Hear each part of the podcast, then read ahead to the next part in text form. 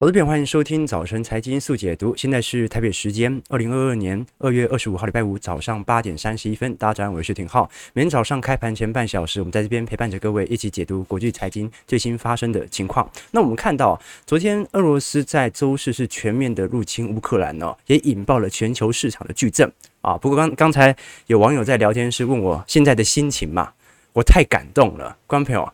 今天台北终于放晴了，哇！这个远比昨天美国股市反弹还感动哦，因为这个美股哦，这个跌也已经跌了接近一个季度左右了吧，哦，所以它的空头趋势其实已经延续非常长一段时间了，但是这个严重程度远远不比这个台北的阴天啊，每天下雨还来得严重。终于今天放晴了，我是特别感动的哦。那反而昨天美国股市哦也呈现了大幅度的一个反弹哦。昨天主要是美国总统在盘中宣布针对俄罗斯实施第二波的制裁，那包括这一次拜登。和 G7 啊，七国领袖呃紧急召开会议之后，哦，也包括限用对于俄国使用美元、欧元、英镑、日元等交易能力。那我们昨天其实有跟各位来追踪过俄罗斯央行目前整体的外汇主要的资产的清算。货币哦，其实现在主要就是人民币和欧元，所以如果欧元也被禁止的话，那么现在俄国唯一可以获取外汇的方式，其实就是从人民币来进行着手了。那除此之外呢？啊，昨天欧盟以及美国也冻结了俄国所有在海外的资产，限制对于俄国高科技产品的出口，尤其呢也这个终止俄国获取资金以及未来扩张的能力。那我们看到哦，昨天反而哦，投资人是逢低进行大幅度的。科技股的抄底，美股尾盘是出现了非常惊人的逆转哦。道琼从早盘哦，本来是暴跌了八百五十点哦。最后居然收涨一百点，好，所以这个当天的振幅点数啊，居然接近一千点哦。纳指呢，也在昨天哦，从本来的熊市拉回到不这个中期回回档修正哦。昨天纳指是收涨三点三四个 percent，哦，那么我反而看到原油价格也是一样哦。原油价格在前天拉了一根非常非常长的上影线之后啊，在昨天直接进行压回哦。我们看到布兰特原油价格哦。啊，曾经在昨天一度站上了一百块每桶哦，昨天则是呃稍微有所回档啊，现在缩在九十九块左右哦。那其实有趣的一点哦，是目前俄罗斯在周四哦，其实对于乌克兰的攻击，其实相对来看是比较强劲一点的。那照理来讲哦，这种利空冲击应该要持续笼罩着美国股市哦。那只能说有一种角度哦，叫做最惨的情况已经发生了。好，观众朋友，利空进出之后就是上涨，这有没有可能是这样的原因呢？就是现在。最惨最惨，他也已经入侵了嘛？啊，既然他都入侵了，那有什么好说的？现在就是最惨的情况。我们看到昨天俄罗斯哦，以陆海空全面入侵乌克兰哦，累计已经超过了两百零三次的袭击，也瘫痪了乌克兰境内的十七呃十一座的军用机场，包括三个指挥点，一处的海军驻地哦。那现在乌克兰最为急迫的事件哦，并不是对于俄罗斯目前持续的逼近，而是目前在基辅哦，尤其是俄罗斯大部分地区啊。已经啊，不是俄罗斯大部分地区，乌克兰大部分地区啊，已经面临到啊这个冬季用电量的问题。我们现在看到哦，因为过去我们跟各位追踪过哦，乌克兰到目前为止啊，主要的能源供应主要还是来自于俄罗斯。那因为现在包括俄罗斯和白俄罗斯都已经全面停止对于乌克兰的供电。我们看到这张线条哦。蓝色线是俄罗斯的供电，那么白色线是白俄罗斯哦。从礼拜三的七点以后哦，俄罗斯到乌克兰的电力供应已经完全暂停。从周四以后哦，几乎没有任何的电力往这个乌克兰来进行输送哦。那即使哦，这个美国在呃前天啊正在进行紧急调援哦，要帮助乌克兰持续稳定内部的能源问题哦。那包括连卡达。因为卡达算是在欧洲，除了俄罗斯之外，诶，卡达已经接近中东了啦。啊、在整个呃这个欧洲中东地区啊，相关对于天然气资源有一定程度啊、这个生产力道的。但是卡达到目前为止哦，针对能源上的供应啊，仍然产生非常大的一个问题，那就是哦，目前卡达的产能已经完全被预购光啊，被谁预购光啊？被中国大陆啊，所以目前卡达顶多只有十趴的能源供应啊，可以往。北来进行输送进入乌克兰哦，这就形成了很大的一个问题哦。那我们看到我，在昨天，包括俄罗斯啊以及乌克兰的问题哦，持续的影响到能源价格的变化，因为德国已经呃完全宣布暂停俄罗斯北溪二号天然气管的一个批准了，但是完不是完全的呃彻底的取缔这个项目哦。那其他西方国家也停止针对俄罗斯相关能源部分的进口，部分而已哦，因为大部分如果都不能进口的话，那么对于欧洲本土体系的冲击反而会更大。所以我们看到哦，即使在这种状态底下，俄罗斯股市。在呃昨天也是创下了历史最大跌幅哦，曾经如果是从高点往下。呃，做回退的话，曾经一度跌到六成哦。昨天单日最多是跌到了五成左右哦。好，所以我们看到俄罗斯呃莫斯科指数啊，在呃昨天所形成的重挫情形，就可以理解到哦啊，现在俄罗斯并不是没有付出代价的，俄罗斯现在是股汇在三杀啊，所以呃，昨天俄罗斯央行是紧急的出现干预了啊，就是说暂停交易哦。那包括跌幅后续是有所收敛哦。那俄罗斯目前是完全的呃释放净空力，同时在。主主权债的暴跌上，俄罗斯呃政府也是持续的喊话，所以我们看到现在全球的资本市场的确是大乱的。你要说美国股市这一波的反弹是不是一路上去呢？这个很难讲，很难讲。不过老实说，现在的问题有没有可能持续的更久？然后就是没有一个和平协议，然后持续这种僵局，呃，可能性也很高。呃，我不知道各位昨天有没有看到这个白宫的发言人。呃，Pasky 哦，呃，他在回应的时候，我就觉得特别有趣哦。他的原话大概是这样的，我有把它截录下来哦。他的原话是，呃，对记者说：“我不知道我还要说过多少次啊，没有现在所发生的处境，总统是不可能派兵到乌克兰和俄罗斯打仗的。我们在做其他的举措当中啊，就像你们知道的那样啊，除非你有比我们更先进。”啊，更提前的资讯，要不然我们就是看他们做什么，而我们相对应的做动作。他们越过分，我们制裁就会越多。所以你看得很清楚，这个白宫现在的态度很明显，就是不想要呃这个卷到呃这一波的乌俄冲突当中哦。美联社在呃昨天晚上啊紧急做了一份民调哦，非常有趣哦。这份民调啊，主要是显示啊。百分之四十九的人呐、知道乌克兰已经发生了什么事情，但是只有百分之二十六的美国人认为啊，美国应该要在乌克兰危机当中做主要角色。有百分之二十的人呐、认为美国根本就不应该啊卷到这起冲突当中哦。所以美国人现在真正觉得威胁的是什么？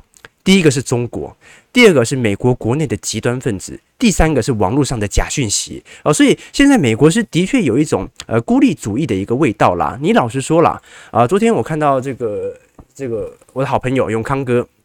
他在发的文呢，他说拜登想开战的理由很多啊，啊，包括他可以限制这个俄罗斯能源的出口啊，那有利于美国的页岩油的厂商嘛，啊，因为页岩油的开采成本啊比俄国还要来得高。那再来呢是可以卖武器给乌克兰啊，那有利于美国的军火商啊，又比如说啊，现在可以呃让这个欧洲的冲突加剧，加速美元的资本回流，对不对？所以其实拜登想要让这个冲突持续的可能性，呃，他的看法。或者说，对于他的利益，现在的冲突对他不一定完全是坏事。现在唯一对于拜登有明显伤害的是通膨的问题。好，那么至于这个英国啊，强生想要这个开战的原因，那也很多嘛。你像这个欧元可以遭到打击啊，现在英镑反而可以有口有一口喘一口气。那包括现在在这个难民潮的问题哦，也可以推给欧盟这个处理嘛。那普丁要开战的理由就很简单了，就纵观整个欧洲情势啊，至少从政治层面啊，唯一百分之百不希望开战的就是乌克兰啊，想不出来啊，想不出来哦。所以我昨天看到一个很有趣的想法哦，这个我不知道这个想法在法律层面上行不行得通，但我觉得非常有趣哦。就人家说建议乌克兰现在的做法，就是乌克兰可以现在可能可以发射一枚飞弹去打波兰。因为波兰是北约成员国，那不北约成员国如果受到攻击的话，那么北约国就有义务要保护北约成员国，然后入侵乌克兰。那么这个北约国就可能北约可能就会跟俄罗斯开始交上火嘛。啊，这个套用到台海问题也是一样的啊。这个两岸之间如果真的有什么冲突的话，那么如果到时候台湾射一颗飞弹到日本，那么就会触及美日安保条约啊。那么。台湾就对不对？这个最后就被接管，那就变成大国之间的博弈了。所以，我我也我也很好奇啊，问一下投资朋友啊，有没有人是读法律的？从法律层面来看，这样做是行得通的嘛？好，但这不不是太大的一个问题啦，因为我们看到啊，这个美国股市哦，似乎对于本轮的乌俄冲突的利空啊，似乎已经反映到一定程度的迹象了。那现在现在除了我们刚才所提到的美国陆续所提供的相关的制裁措施之外哦，现在呃另外一个焦点呢，大家主要是在看土耳其，为什么现在？全球的焦点呢，变成土耳其呢？因为现在土耳其哦，当时针对呃蒙特罗国际公约当中啊，其实有明显的在呃北约国的成员的沟通底下，土耳其因为它控制着目前我们看到地中海和黑海之间的船行通知，那在黑海与俄罗斯、乌克兰、罗马尼亚、保加利亚当中是有所相接的，所以它变成。俄罗斯和乌克兰呐军事冲突的重要的关键点。那现在哦，呃，乌克兰已经这个声明，希望土耳其啊可以快速的封锁。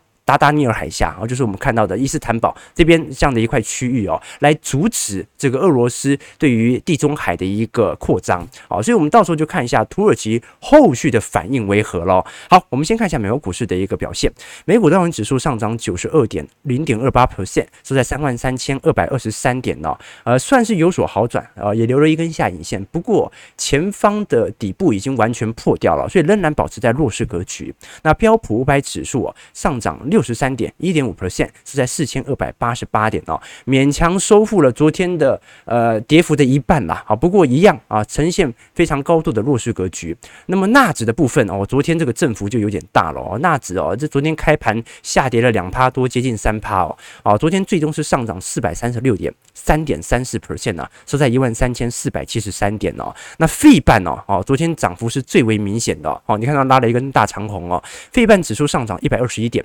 三点七 percent，呃，收在三千三百九十九点哦，所以我们看到，其实四大指数到目前为止哦，仍然是跌破年线的区间哦。那尤其昨天，呃，台积电 ADR 表现的不是特别好哦，即使纳指和费半都在进行大反弹，不过台积电 ADR 最终还是下跌了三点四七 percent 啊。所以虽然台指期目前是有所上涨啦，不过，这个对于台积电单一个股的股价的冲突仍然是比较大一点的。那我们其实聊了很。很多关于乌俄间的冲突哦，这几天也做了很多专题来跟各位做一些追踪。可是各位如果做我们的周期投资都知道，我们从来不会因为单一地缘政治或者单一事件来影响到我们的投资决策哦。其实哦，就连过去几次的战争当中哦，各位都可以理解到啊，其实每当有利空，对于周期投资来看，唯一要做的事情就是它的基期到底杀得多低。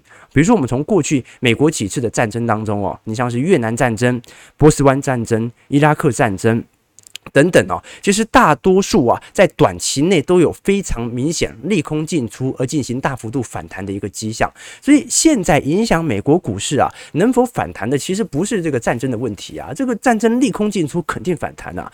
问题是三月十六号联总会的 FOMC 会议上，到底他所释出三月份的升息讯息，到底是一码还是两码？所以我一直跟投资朋友讲说，没有人可以预料到股票市场上的变化。你把地缘政治纳入到投资决策当中啊，就必死无疑。那如果投资朋友啊，你真的很想知道到底乌俄冲突最终会如何解决呢？啊，我看啊，我这几天看到一本书啊，你各位可以看这本书。这本书是诚品书店，我看到这个畅销排行榜第一名啊，叫做《解答之书》啊，投资朋友，《解答之书》哦，啊，你有什么问题？问这本书就可以了啊，比如说我们现在问乌俄冲突会不会让全球股市今年崩盘啊？那你就这样子好翻，随便翻开一页，好，他就会给你的解答啊，相关的问题会浮上台面啊，什么意思？什么意思啊？他的意思就是啊，这个乌俄的冲突啊，的确它会变成一个白热化，让全球都知道的一个问题啊，但他也没回答我的答案，对不对？好，所以他可以问很多的问题，在当中都可以找到一个。扑朔迷离的答案啊，比如台北台北股市啊，台股今天会不会上涨三百点？好，我们看一下，问一下解答之书哦。好，你看他的回答是，请你去找一条阻力最小的路走吧。什么意思啊？不要去做多套牢卖压很重的股票，去找这种顺势成长股，是吧？是不是啊？好，这所以所以这这本书其实啊。你要找的任何的问题，在里面都可以问到解答，所以投资朋友也不要再私讯问我，到底乌俄冲突怎么解决了？我又不是政治学专家，对不对哈？所以啊，呃，可以，其实真的可以问很多问，大家有没有想要问的问题啊？好，待会帮他问一下。好，浩哥这个月会不会有艳遇？哈 哈，算了算，开玩笑，开玩笑啊！不要翻了，如果没有，那不是很尴尬嘛，对不对？哈，好，小编能不能减肥成功？啊，今年啊，这不用问了，我已经知道答案了哈，哎，肯定的嘛，肯定的嘛。所以我想讲的就是哦，不可控的事情哦，就不应该影响到你的投资决策。你去找那个市场上哦，任何不可控的事情的时候啊，呃，它的整个概念如果会因为乌克兰打或者不打。或者是俄罗斯打或者不打，而影响到你的投资决策当下的变化的话，那基本上就是必输无疑。所以一定要用更宏观的角度来做思考。我跟各位分享一个故事哦，是巴菲特小时候呃他经历的故事哦。他在二零一八年当时的股东大会上哦，他就拿出了一份一九四二年二战哦，一九四二年三月十二号的《纽约时报》。那这个报纸讲什么东西呢？这个报纸讲的是当时美国已经参加二战的三个月了。你知道美国二战刚开打的时候是非常不利的，节节败退啊。当时菲律宾也丢了啊，那很多的太平洋的岛屿啊也受到日本的侵占哦。那当时的报纸啊头条一直都是很多的坏消息，就太平洋战场上全部都是坏消息哦。那回顾那几天的这个报纸啊，巴菲特就说啊。一九四二年三月十号的时候，美国已经从菲律宾大幅度的撤退到澳大利亚了。那个时候的股市也清楚反映了战争的情况啊。有一只股票啊，当时本来是八十四美元哦，在当时已经跌到了五十五美元哦。那一路跌跌跌跌到当天报纸讲到的四十美元。那当时十二岁的巴菲特做了什么事情呢？他跟他老爸说，可不可以跟他借一点钱？他想要买一股啊这个股票。结果呢？结果呢？结果隔天继续跌，就这样连续跌了两年，一直到二战即将打完，美国股市才开始回到一个明显的多头氛围。最后呢，他赚了一百倍，他赚了一百倍。但问题，他说他难过是什么？他只买了一股啊，所以赚的绝对金额不多，但是报酬率啊，接近赚了一百倍。所以我们看到哦，其实对于这种地缘政治上的冲突，其实我们要保持着啊，是从周期的角度来思考，它可能会形成大规模的战争吗？如果不会。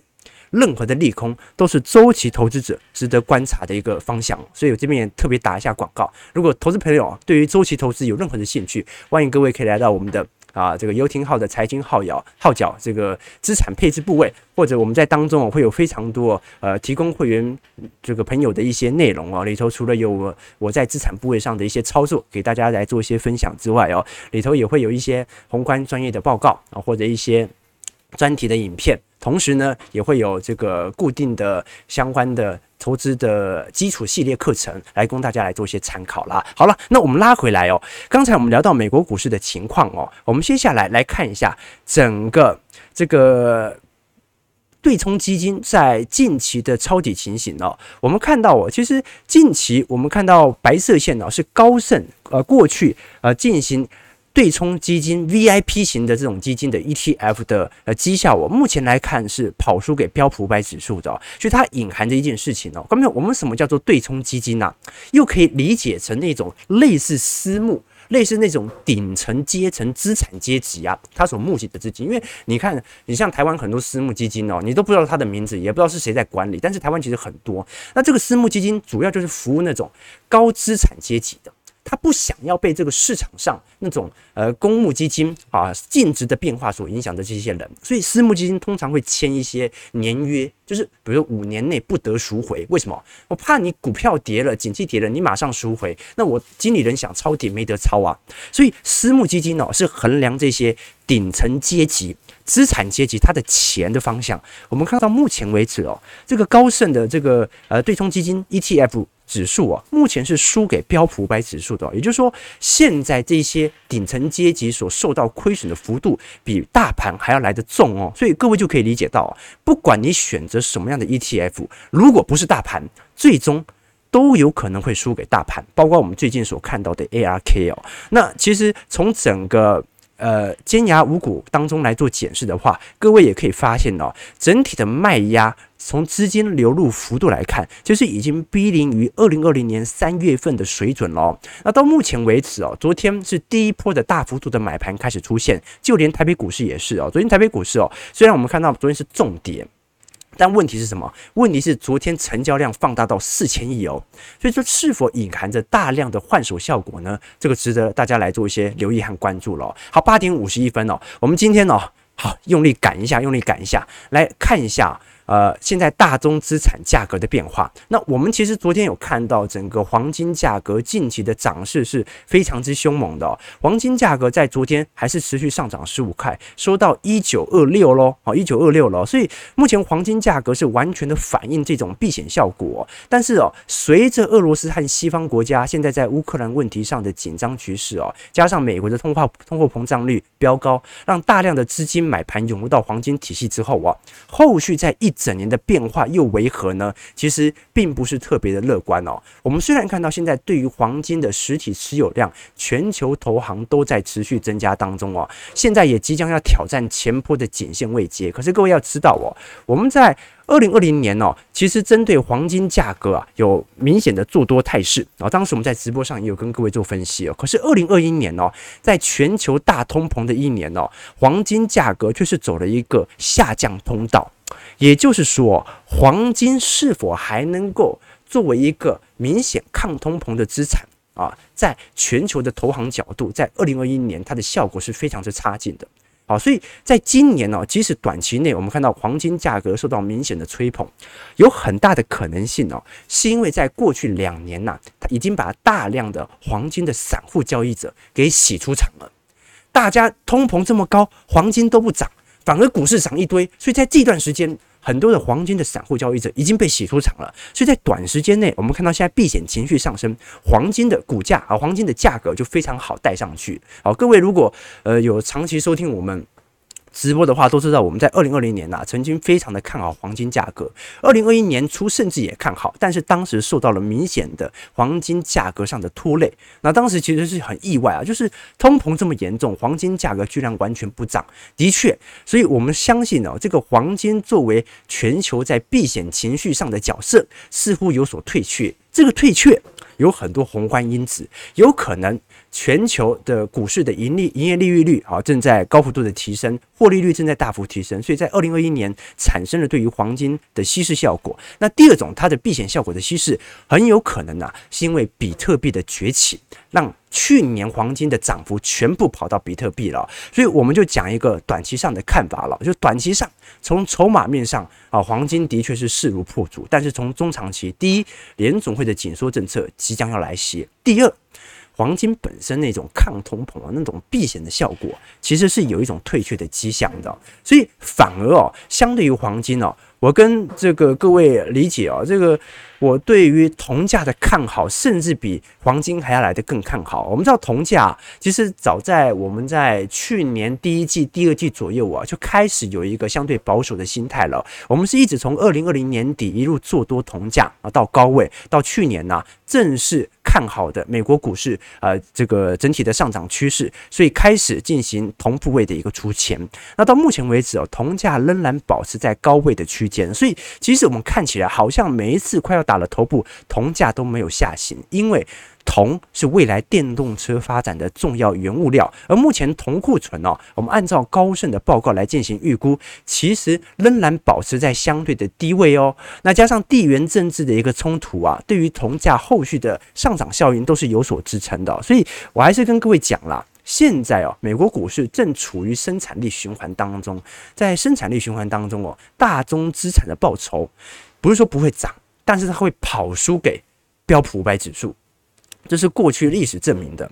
你唯一现在看好大宗资产的一个原因，那就是认为现在是恶性通膨啊，就是说不只是现在通膨率是奇葩，明年、后年、大后年都是奇葩。如此一来，你的原物料资产才会跑赢股市，啊，所以这就单看投资朋友认为，现在我们是处于生产力周期还是原物料周期了。好，八点五十五分哦，我们马上再拉回来看一下整个台北股市的变化。OK，好，这个啊，啊，大大家的问题都跟股市无关，那我就不讲了。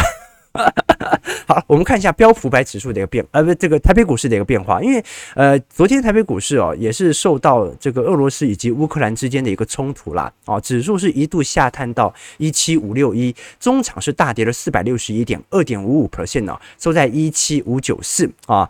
呃，算是惊险的守住半年线呐、不过成交量反而有放大到四千三百三十六亿哦。好，所以我们看到第一波的明显的关股护长的买盘已经出现了。那么，呃，柜买指数昨天也是摔得很重哦。柜买是昨天是直接跌破了年线哦，下跌三点零六 percent 啊，收在二百一十一点哦。成交值也是放大到七百七十八亿。那我们看到哦，从新台币汇率角度来做观察，昨天台币暴贬哦，哦，昨天台币暴贬哦，这个外资是大。举的汇入汇出台币哦，使得汇价直接掼破了二十八元的大关，一路是贬值到二十八点零三六哦，啊，这个是去年十月份以来的新低点哦，所以我们要看一下前坡这一波的低点能否守住啊？这个台币汇率是这样啊，越往下走是升值啦，越往上走是贬值啦。那的确哦，现在整个美国股市在呃均线角度以下已经大破底，那台北股市也无法置身事外啊，尤其美国股市就算昨天反弹了，大多数也都跌在年线。以下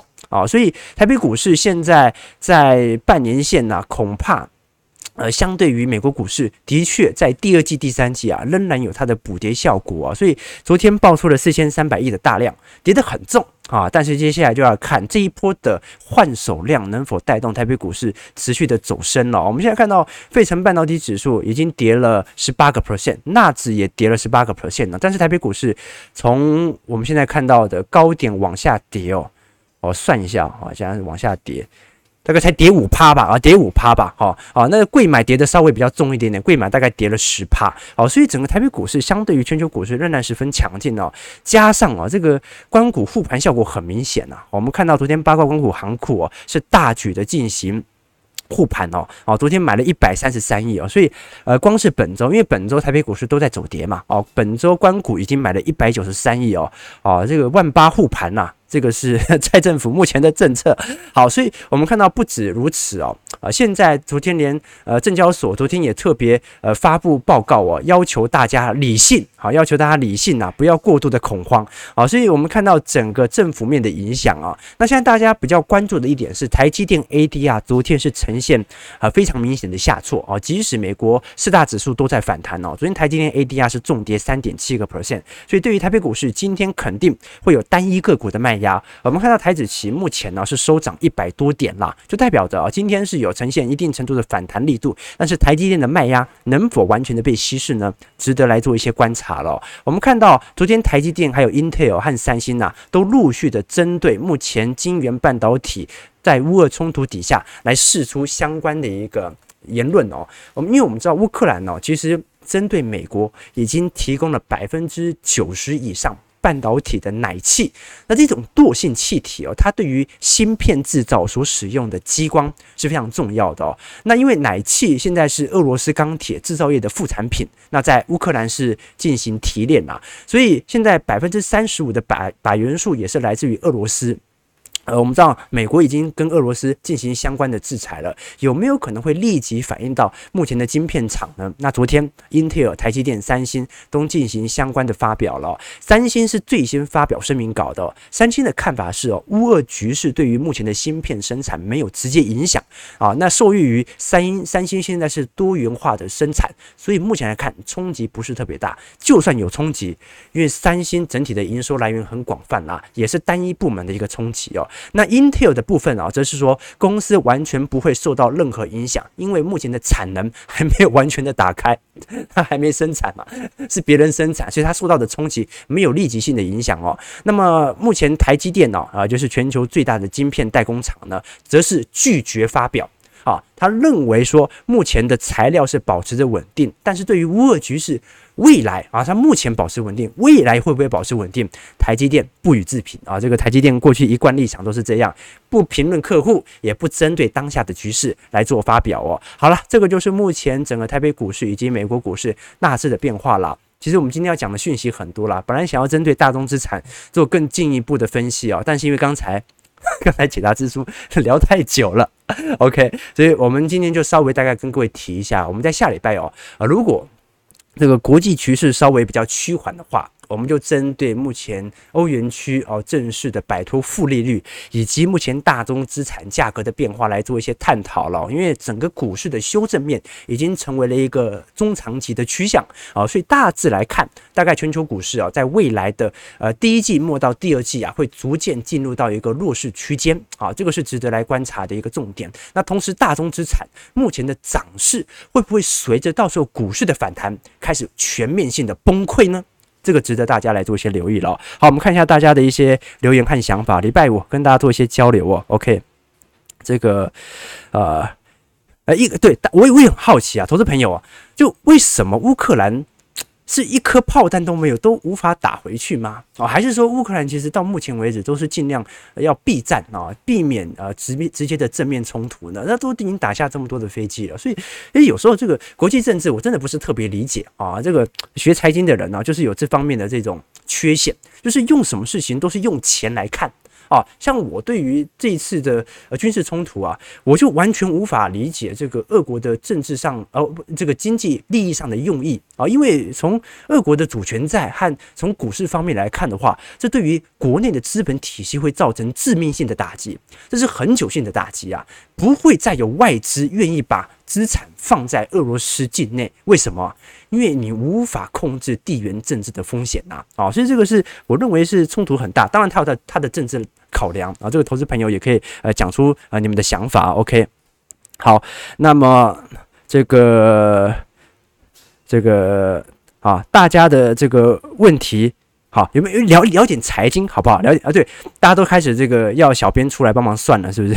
我们小编对塔罗牌非常有研究哦。OK，OK，、好，对，大家政府会护盘，不用怕，是这样子吗？OK，好，这个寿险股是否要跑？这个匡正问的问题哦，我认为寿险股的资产哦，其实的确。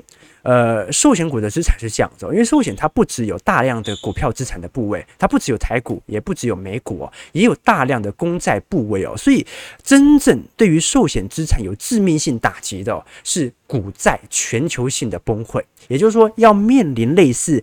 二零二零年三月份的这种系统性的风险，才有可能完全导致寿寿险股完全的进行下挫。要不然，各位要这样讲啊，这个股市受到大量的恐慌，那么资金可能就会短期内大量的流入债市嘛，做避险嘛，对不对？那么台北股市受到了很严重的卖压，那么寿险业其实也有很多的美国股市资产呐，美元回流体系底下，它也可能受到呃一定的。相关的抗跌性嘛，哦，所以我反倒认为哦，寿险最终看的不是乌俄冲突，寿险看的是联总会在今年紧缩政策的步调，紧缩政策稍微的鹰派一点点哦，在美国股市已经跌幅这么大了，现在市场认为三月份升息的码数应该只剩下一码了，高达七成都这样认为哦，如果升息个两码，甚至升息三码。哇，那股市肯定又必须再有新一波利空上的一个反应了，所以联总会现在很焦急啦。全球的通膨持续的高涨，由于地缘政治的一个问题，大宗资产价格持续的向上升。可是联总会又没有能力去解决乌俄冲突。那联总会现在宣布升息，它能够解决目前的通膨问题吗？好像也无法。为什么？因为现在的通膨已经不是来自于大宗资产。啊，这种恒久性、自发性的需求性引发的上涨，而是地缘的问题。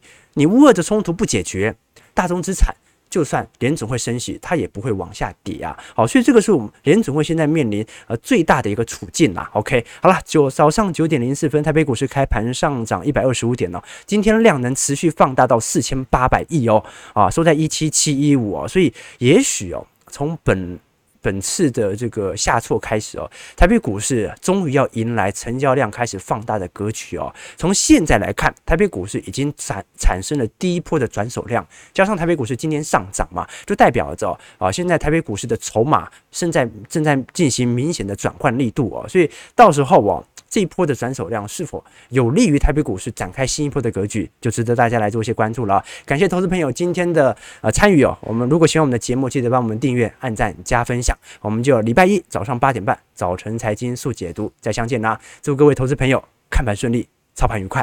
好，我们就礼拜一再相见，拜拜。